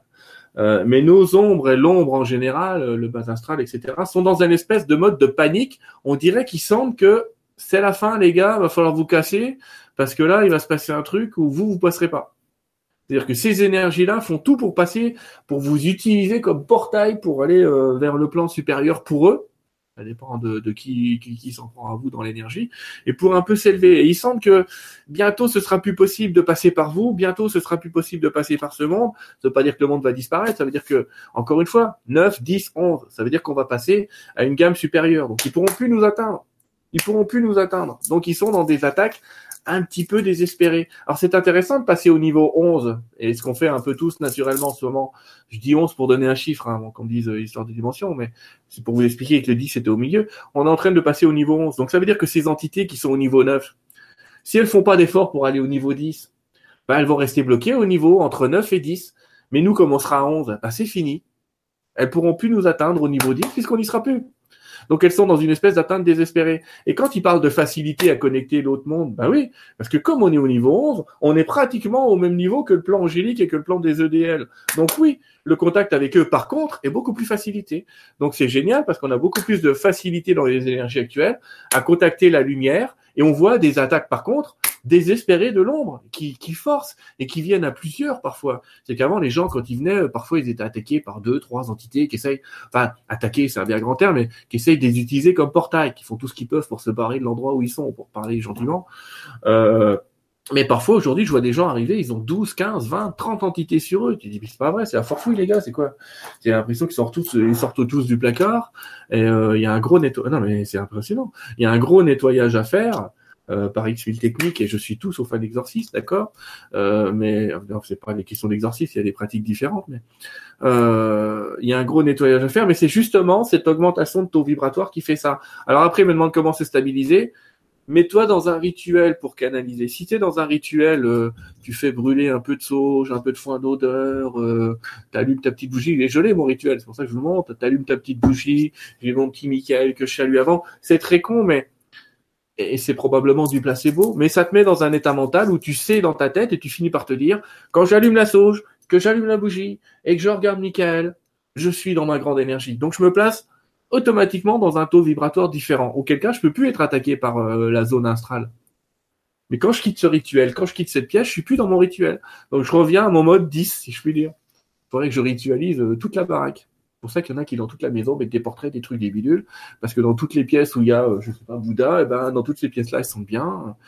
Donc c'est une idée, c'est ritualise un petit peu le moment où tu communiques avec les guides, même si c'est, euh, tu peux porter un bijou et te dire, euh, voilà, je vais le prendre dans ma main pendant que, parce que ce rituel va t'aider à, rester dans une vibration haute, et va pas te laisser un petit peu fluctuant entre le 9 et le 11, comme je l'ai dit tout à l'heure. Parce que là, oui, il y a des attaques désespérées. Alors quand je dis désespérées, ça veut dire qu'il n'y a plus autant d'atteintes qu'avant. Ça nous fait chier, ça nous attaque un peu, mais ils rentrent plus. Avant, ils avaient une assez facilité à rentrer. Maintenant, ça commence à devenir quand même de plus en plus compliqué. Mais il y a plus de, plus, de plus en plus de gens qui sont attaqués. Question classique, qu'est-ce qu'on ressent quand on est attaqué par une entité? Bah, Je vais vous le dire, vous vous sentez énervé, stressé pour tout et n'importe quoi. Euh, monsieur ou madame va vous dire un mot qui vous dit tous les jours, mais le jour-là, il va pas passer. Vous allez lui sauter à la gorge, vous allez vous sentir nerveux, vous allez vous sentir fatigué. Tout un tas de symptômes un petit peu inhabituels auxquels vous, vous êtes obligé de dire au mental, mais c'est pas vrai, mais qu'est-ce qui m'arrive? Mais quand vous vous posez ça, c'est que vous n'avez pas la réponse. Donc attention, vous donnez ça au cerveau gauche et il va vous dire, bah, c'est normal, l'autre con, il est encore dans son canapé. En clair, en clair, il va vous trouver une bonne raison. Mais s'il vous trouve une raison, c'est qu'il n'y en avait pas. C'est ça que vous savoir. C'est que si la raison était vraie, vous le sauriez. Vous seriez pas obligé de vous le demander ce qui va pas. Vous le sauriez déjà.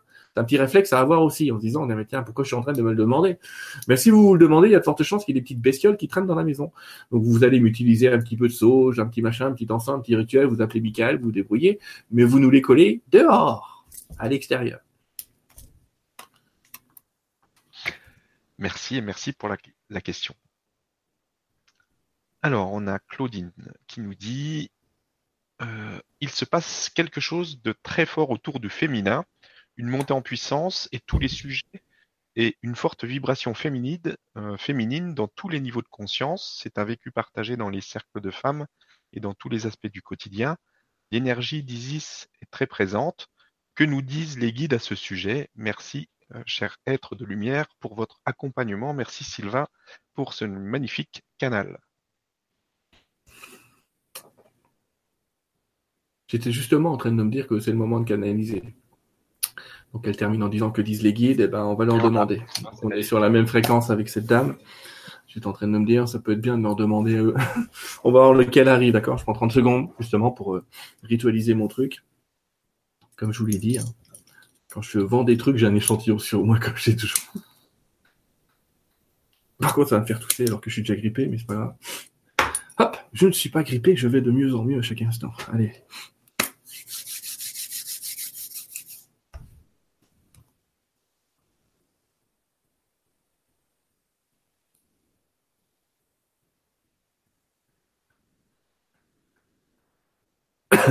C'est intéressant parce que l'énergie qui vient, c'est celle d'Isis.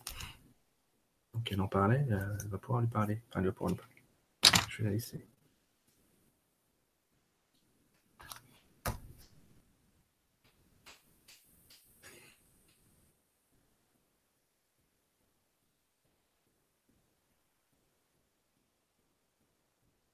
Bonjour à vous dans ce plan d'énergie. Je suis celle que vous avez appelée la déesse Isis. En fait, une déesse euh, extraterrestre, devrais-je dire parce que c'est ce que j'étais, et Osiris aussi. Alors, dans ces rituels d'Isis, dans ce féminin sacré dont vous entendez parler, il y a énormément de choses, mais je vais vous étonner.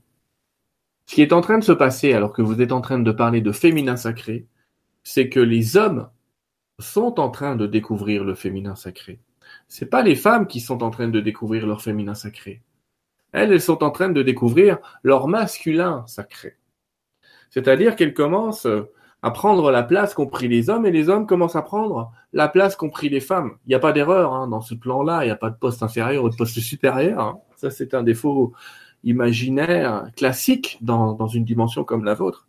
Mais c'est vraiment ça qui est en train de se passer. Donc quand vous me parlez de féminin sacré, c'est en fait l'application de la force. Et ce sacré signifie eh bien, je m'unis à la force de l'homme. Je reconnais ma puissance, je reconnais ma force, je reconnais mon fondement, je reconnais ma capacité à aller dans les plus hauts niveaux, dans les plus hauts endroits. Et c'est vrai que, historiquement, dans votre monde, c'était un rôle que les hommes se sont dévolus en utilisant la force. Mais cette force, en fait, la force en elle-même est un attribut féminin. C'est pas un attribut masculin. Je suis pas en train de vous parler de la force physique là. Je suis bien en train de parler de cette force morale. Et vous allez voir, vous allez voir dans ce monde que la force morale sera représentée par les femmes fortement, puissamment, de manière fort élégante, et qu'elles vont prendre le pouvoir sur un tas de choses et d'événements. Et vous, messieurs, vous allez les laisser faire parce que vous allez voir cette force se développer. Vous allez voir cette énergie se développer dans l'amour et pour vous, aujourd'hui, ça vous paraît un petit peu difficile qu'une force se développe dans l'amour. Mais en attendant, les hommes, eux, justement, sont dans cet apprentissage de l'amour. Donc en fait, vous allez voir de plus en plus d'hommes entrer dans ce monde-là que vous appelez de la spiritualité, des contacts et de conférence en conférence, de lieu en lieu. Vous allez voir, comme le fait euh, notre canal, mais d'autres aussi, vous allez voir arriver de plus en plus d'hommes dans la salle. Alors, il s'agit pas d'hommes qui se sont féminisés ou transformés en femmes, comme certains le diraient en disant c'est pas des bonhommes, qu'est-ce qu'ils vont foutre dans leur truc de gonzesse. Non, non, c'est pas du tout ça le jeu.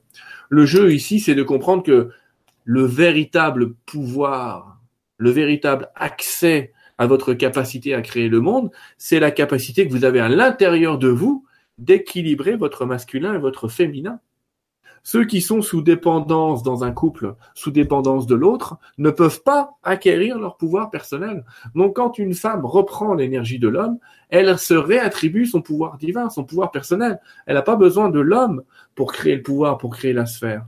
Elle est déjà ce pouvoir, elle est déjà cette énergie, elle est déjà cette force. Et quand un homme reprend euh, son énergie féminine et son amour en lui, alors toutes ses capacités, eh bien, vont aussi se déployer, mais pas dans le couple, pas en en discutant, pas comme, étant, comme en étant une sorte de religion, mais bien comme une pratique.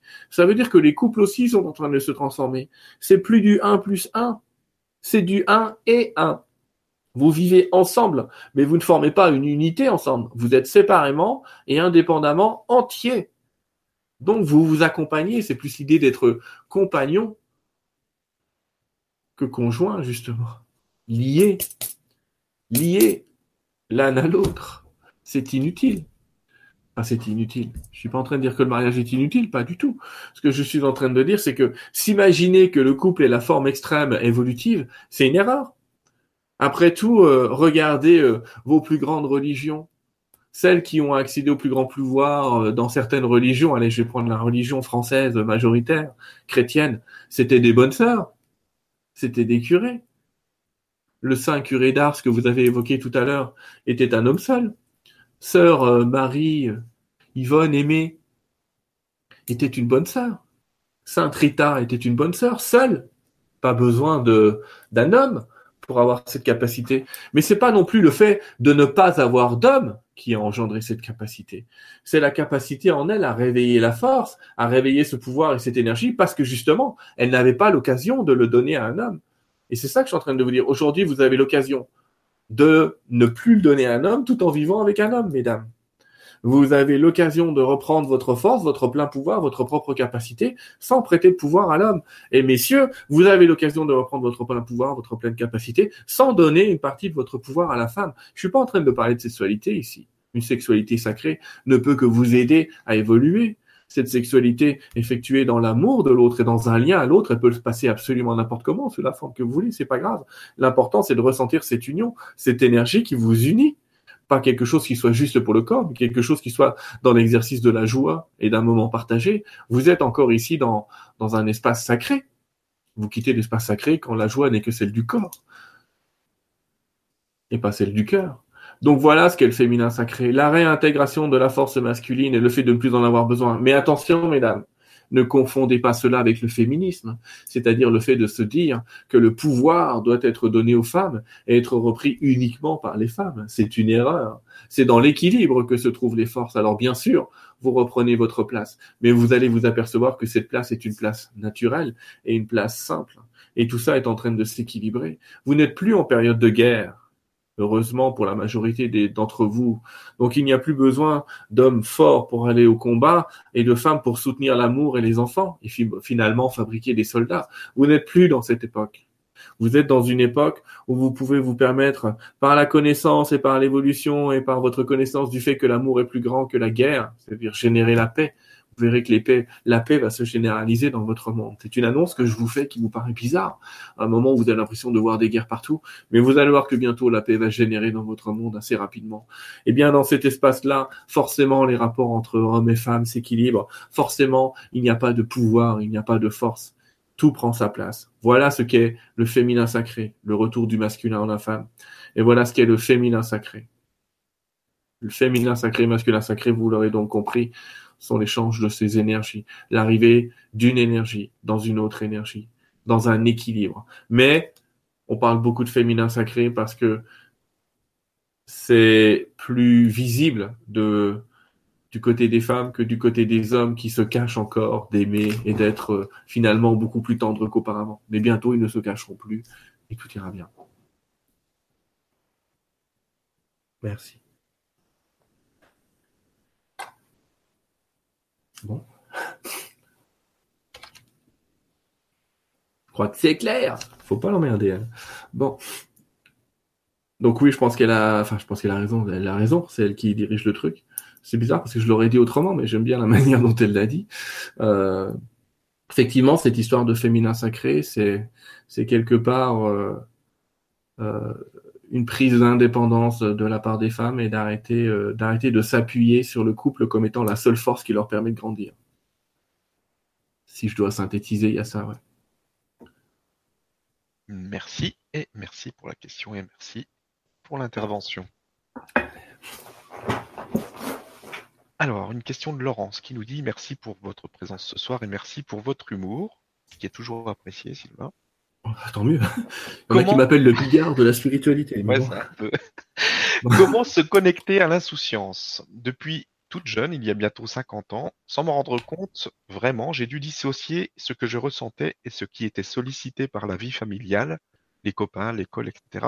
Sinon, je ne comprenais pas du tout ce qui se passait, trop décalé. Aujourd'hui, j'éprouve bien du mal à me connecter à l'insouciance de l'enfance. Je ne l'ai pas vraiment connue. Comment faire? Alors, pour se reconnecter à l'insouciance, il faut forcément se reconnecter justement à l'inconnu. Donc le seul moyen, c'est de la pousser à faire des choses qu'elle ne connaît pas.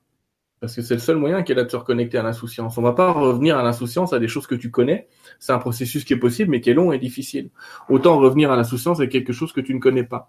Propose-toi des activités que tu ne connais pas fais du dessin alors que tu n'as jamais dessiné, va danser alors que tu n'as jamais dansé, va chanter alors que tu n'as jamais chanté, va courir alors que tu n'as jamais couru, regarde des films que tu n'as jamais regardé si tu veux. Mais en tout cas, c'est mieux d'avoir une activité entre guillemets par le corps. Mais c'est là que l'insouciance va revenir parce que tu vas t'offrir à l'inconnu. L'insouciance, c'est de s'offrir à l'inconnu en, en oubliant la notion de danger. Mais c'est s'offrir à s'offrir à cet inconnu, s'offrir à, à ce nouveau monde. Et euh, et cette insouciance, elle, devient naturelle parce que tu n'as pas le choix. L'insouciance, en fait, si tu devais le dire autrement, c'est aussi d'avoir confiance dans quelque chose. On est insouciant quand on a confiance dans le fait qu'on va être soutenu et qu'alors on peut se libérer d'un dogme et d'un truc. Mais cette insouciance, attention, elle va impliquer que tu ailles vers cette nouvelle activité de manière neuve, sans arriver avec ton passé ou avec ton idée du futur, mais en arrivant de manière, bah, je me montre comme je suis. Tu sais, il y a une pub qui est fantastique euh, en France en ce moment. Pour une fois, Mythique a tout compris, puisqu'ils ont dit quelqu'un va vous aimer comme vous êtes. Ah ouais, ben, c'est comme ça, ça, l'insouciance. C'est, euh, ben, je suis comme ça, je fais des bêtises, je dis des bêtises, ou je dis des gros mots, ben, je dis des bêtises, je dis des gros mots, je suis comme ça, point barre. Et il y a quelqu'un qui va vous aimer comme vous êtes, effectivement. Mais c'est ça, de vivre l'insouciance. Un enfant, euh, il est là, il te regarde, il fait... eh ben ouais, ben, il est insouciant. Un adulte qui fait ça, ah non, faut pas. Mais c'est ça aussi, ce retour à l'enfance, c'est aussi se dire, ben, je fais ce qui me traverse, je, dis ce dont j'ai envie. Après, l'avantage du monde adulte, c'est que t'es pas obligé d'utiliser les modes de l'enfant pour communiquer. Tu peux plus dire, je suis pas dans l'énergie de ça. Euh, et au lieu de faire des, je suis pas d'accord, de dire, euh, je comprends ce que tu évoques, et en même temps, on pourrait exposer le chemin différemment. Enfin, il y a moyen de parler en communication non violente pour laisser diffuser cette insouciance et cette envie de, de te libérer dans l'énergie. Mais le meilleur moyen, c'est donc d'aller pratiquer une activité que tu n'as pas pratiquée jusque-là. Mais c'est pas possible de redevenir insouciant dans un monde déjà matérialisé. L'insouciance, elle va grandir de l'endroit où, tu auras planté la, la graine de, de ton insouciance, donc l'endroit nouveau où tu vas aller. Merci et merci pour la question. Question suivante. Bonsoir Sylvain, bonsoir à tous. J'aimerais savoir si les animaux peuvent se réincarner en hommes et les hommes en animaux. Merci. Alors, on va me dire encore que je suis un peu dogmatique, mais je vais répéter ce que j'ai entendu. Les animaux en hommes, oui. Les hommes en animaux, non. Euh, c'est dur de vous dire que c'est pas une question d'évolution, c'est carrément une question de dimension. Euh, on va dire que les animaux sont à 9,5 et on les voit. Et nous, on est à 10. Donc, on retourne pas au 9,5. On peut aller à 10,5. On peut, dans ce monde-là et dans cette caractéristique-là, avoir des caractéristiques semi-angéliques. Ça s'appelle un maître d'ascension, hein, d'ailleurs. Euh, mais on peut pas. C'est plus facile de devenir un maître d'ascension que de redevenir un chat. Il y a des gens qui vont me dire, ouais, génial, je veux être maintenant, mais euh, c'est ça que je veux vous dire. Donc, euh, les animaux peuvent se réincarner en hommes, mais c'est leur désir aussi de passer à l'expérience suivante. De même que nous, un jour, on fera l'expérience d'être un maître d'ascension, tous. Hein. De même qu'un, pas tous en même temps, mais tous. De même qu'un jour, on fera tous l'expérience d'être un ange, un archange, euh, un déva, et d'être dans des dimensions différentes pour vivre ça. Il y a une notion d'évolution qui existe. Alors après, il y a une notion d'évolution. D'après ce que j'ai compris, là, ça peut faire mal la tête aux gens et ils vont râler, mais il semblerait qu'on puisse faire le tour de la boucle. C'est-à-dire qu'à un moment, quand on est Dieu et qu'on est uni à tout, hop, on recommence tout.